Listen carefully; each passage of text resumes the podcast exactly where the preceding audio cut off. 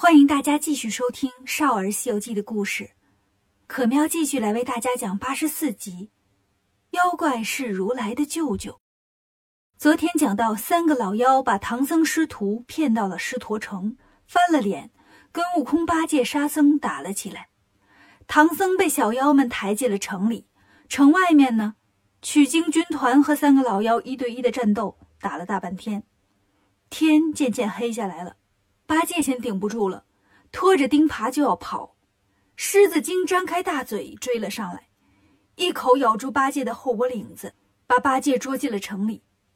沙僧见了也想跑，白象精一甩鼻子，把沙僧卷住了，也捉进了城里。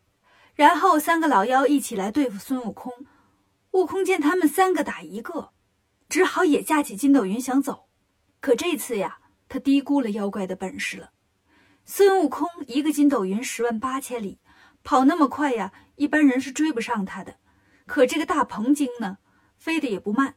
他现出本相，变成一只大鹏鸟，扇一下翅膀就能飞九万里，扇两下就追上孙悟空了。他伸出尖尖的爪子，把悟空抓住了。大鹏精飞回狮驼城，把孙悟空扔下来，让小妖们绑好，然后推到八戒和沙僧的身旁。悟空一看呢。他们俩也绑着呢，唐僧懵了，这怎么回事啊？怎么说翻脸就翻脸呢？来到悟空身边就哭上了。这时候，三个老妖聚在一起，狮子精夸大鹏精：“贤弟真是有勇有谋啊！果然把唐僧师徒都捉住了。小的们，赶紧刷锅烧水，咱把他们师徒都蒸了吃。”白象精说：“我看那猪八戒皮那么厚。”好蒸熟啊！狮子精说：“那把它放最底下就好熟了。”悟空听了，笑着说：“这些妖怪连蒸东西都不会，不好蒸熟的，那得放最上头。”八戒说：“哥呀，这都啥时候了，你还想用生命直播舌尖上的西游吗？”不一会儿，小妖去报告：“大王，水烧开了。”三个老妖说：“那咱开蒸吧。”小妖们抬过来四个大笼屉，悟空一看，真要争啊！拔下一根毫毛，变成一个假悟空，自己跳在空中观看。小妖们在一个笼屉里装上一个人，把八戒放在最下面，上面依次放沙僧、假悟空、唐僧，这就蒸上了。悟空心想：八戒、沙僧还能挺一会儿，师傅不行啊！水开了就得熟啊！他赶紧念起咒语，把北海龙王叫了过来。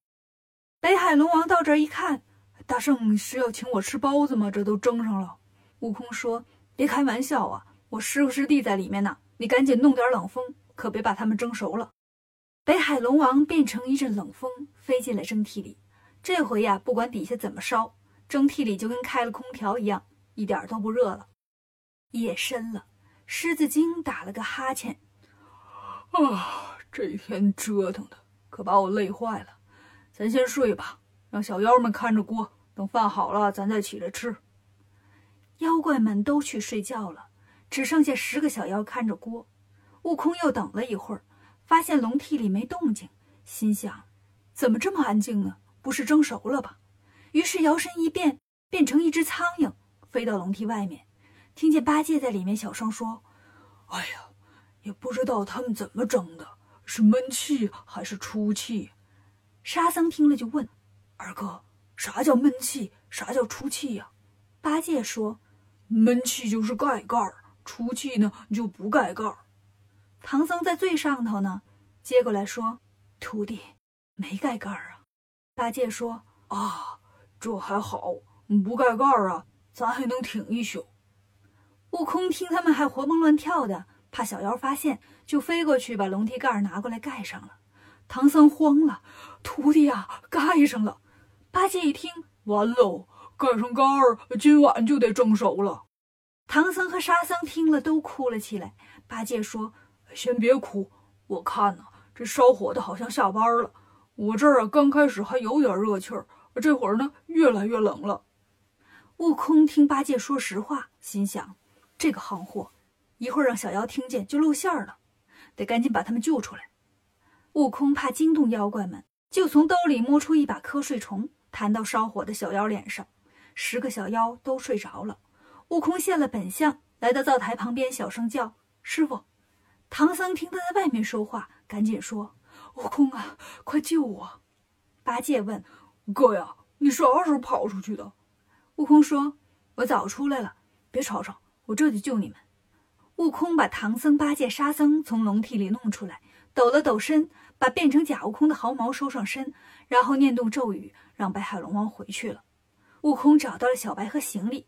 师徒四个偷偷来到大门口，发现门上上了锁，门外又有妖怪值班。悟空犯愁了，看得挺严呢。咱哥几个倒是好办，架上云就走了。可师傅怎么办呢？飞也飞不了，背也背不动，这可怎么出去啊？八戒说：“哥哥，我有办法，咱呢到没有岗哨的地方爬墙逃跑吧。”师徒四人在这边合计，那三个老妖呢？这时候睡醒了。穿上衣服来看唐僧蒸熟了没有？见厨房里的十个小妖呀睡得正香呢，唐僧师徒却不见了。三个老妖赶紧喊：“快，唐僧跑了！快抓唐僧！”妖怪们都惊醒了，开始到处搜查。最后发现墙上有四个人影，一个骑着一个，在那叠罗汉，正爬墙呢。狮子精就大吼了一声：“哦，哪儿跑？”唐僧一下就从墙上掉下来了。悟空一看不好。自己先跑了，唐僧、八戒和沙僧又被捉了回去。妖怪把八戒和沙僧绑好了，狮子精呢抱着唐僧不撒手，可别再让他跑了。大鹏精说：“大哥呀，你抱着他干啥呀？想生吃啊？这么金贵个玩意儿，生吃了多可惜呀！这都不能当饭吃，得当零食，慢慢吃才有意思。”狮子精抱着唐僧：“嗯，我怕孙悟空再来偷啊。”大鹏精说。我这里有个亭子，亭子里有个保险柜，咱把唐僧锁里头，然后呢，让小妖出去说唐僧让咱给吃了。孙悟空听说了，也就不再来了。到时候咱再把唐僧拿出来，慢慢吃多好。狮子精和白象精一听，还是三弟有头脑啊，这么办好。悟空呢，连夜逃出了狮驼城。等天亮的时候，他悄悄来到城边上，变成一个小妖，走进大门，听见妖怪们说：“听说了吗？”昨晚唐僧被大王们给吃了，啊，这就吃了也不给咱们尝尝啊？咱这么多妖哪够分呢？妖怪们都这么说，悟空有点害怕了。来到大殿上，发现八戒和沙僧都绑着，悟空悄悄走过去叫八戒。八戒听出是悟空了，赶紧说：“师兄啊，快救救我！”悟空问：“师傅呢？”八戒说：“我听小妖们说，师傅给吃了。”悟空又问沙僧，沙僧也是这么说，悟空就信了，也哭了。师傅呀，我一路保护你，都走到这儿了，马上就要到西天了，你怎么让妖怪给吃了呢？都是那如来闲着没事干，让师傅取经，他咋不自己送过来呢？我找他去。说完也不管八戒、沙僧，自己架起筋斗云，来到了灵山雷音寺。一见到如来，悟空就哭开了。如来说：“悟空，你哭啥呀？”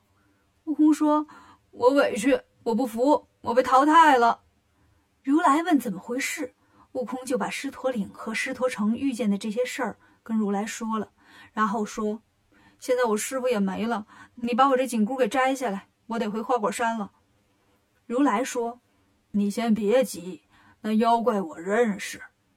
如来这么一说，悟空想起来了。对了，我听说那妖怪是你亲戚。如来说：“这个雕猴，妖怪怎么是我亲戚呢？”悟空说：“不是你亲戚，你怎么认识啊？”如来说：“我这一双慧眼也不是白长的呀，早就把这个世界看个清清楚楚、明明白白、真真切切了。那狮子精啊，是文殊菩萨骑的。”那白象精呢，是普贤菩萨骑的；那大鹏精啊，哈哈，说起来的确是跟我有点关系。悟空问：“你骑的呀？”如来说：“那倒不是。呃，这件事儿呢，得从一个故事说起。大家都知道，凤凰是百鸟之王，他有两个孩子，一个是孔雀，一个是大鹏。孔雀出生后啊，最爱吃人。”隔着老远一吸溜就能吃一个。想当年呐，我年轻的时候，那也是朝气蓬勃、意气风发呀，想闯出一片天地。刚想下雪山呢，却被孔雀给一口吸溜到肚子里去了。我得想办法出来呀，不然等它消化了把我拉出来，那多脏啊！于是啊，我在他后背上拉了个口子，钻出来了。